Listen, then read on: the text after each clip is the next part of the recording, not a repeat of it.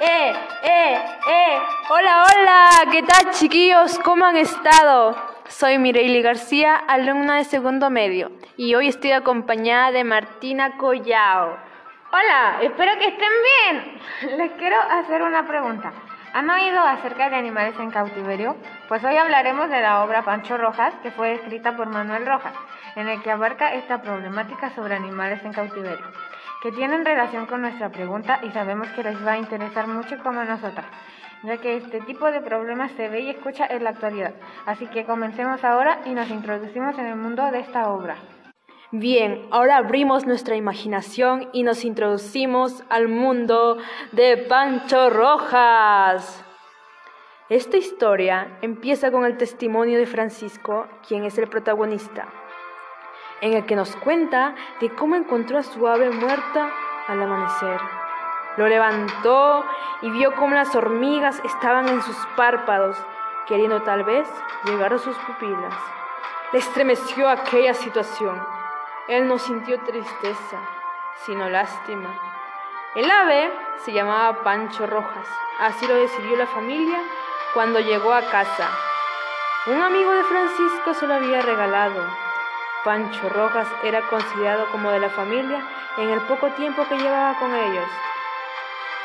Ellos tenían una relación simpática, así lo consideraba al menos Francisco. Él no sabía nada de la vida de Pancho Rojas.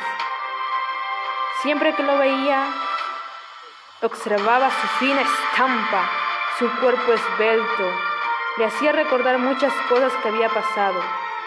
Francisco hizo lo imposible por tener relaciones estrechas con el Pancho Rojas, pero nunca lo logró. El muro que puso Pancho Rojas entre Francisco y él hacían sentir mal a Francisco y le hacía pensar que Pancho Rojas decía de él, ¿por qué quieres convertirme en algo tuyo, ya que él era un alma libre, sin dueño?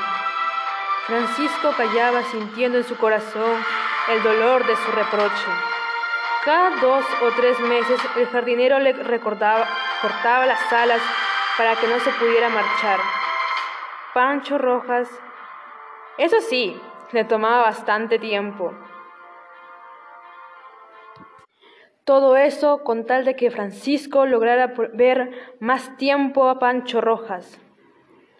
Pancho Rojas murió cuando uno no pensaría que se marchó a otra vida. La familia lo enterró debajo de un árbol y pusieron sobre su tumba un papel donde decía que yacía Pancho Rojas, pero duró muy poco tiempo, ya que el jardinero lo regó al menos, creo que estuvo bien, ya que Pancho Rojas era un ave libre y no necesitaba ese papel. Pancho Rojas valió más de lo que uno podía creer. ¿Sabes qué, Mireille? Eso me recuerda a una situación similar que vi en la noticia, donde una osa estuvo en cautiverio por 20 años y sigue en una jaula imaginaria. Pienso que estos animales no deben ser una mascota o sacados de su hábitat, ya que ellos quieren ser libres y no están en su ambiente. Sí, por ejemplo, yo tenía una mascota que era un halcón. Eh, lo alimentaba con carne y sangre y me costaba mucho realmente. Eh, al momento que quise dejarlo libre, eh, hizo un movimiento brusco y le rompió la ala. Después de un momento mi mamá me avisó que lamentablemente había fallecido porque se había movido más y se hizo más daño y no podíamos dejarlo igual, dejar, o sea, estando vivo. Y no había ningún veterinario cerca. Y eh, para mí fue una pérdida muy dura porque me sentí muy culpable al sacarlo de su hábitat ya que no merecía estar como una mascota, ya que no era una mascota y hasta el momento sigo recordando esa trágica historia.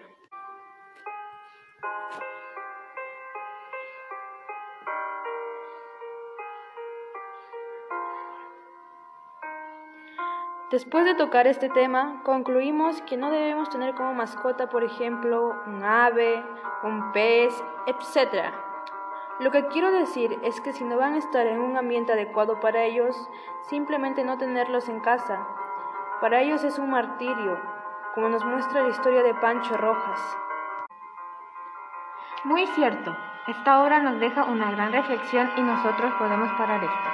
Si nosotros fuéramos esos animales que quieren ser libres, tal vez tendríamos una perspectiva diferente. Claro, por ejemplo, si fuera un ave, a mí no me gustaría estar al menos en una jaula, y, y, mucho menos con personas que me miran en cada momento. Solamente tomemos como ejemplo el estar encerrados por la pandemia. Para mí fue totalmente un martirio y una condena.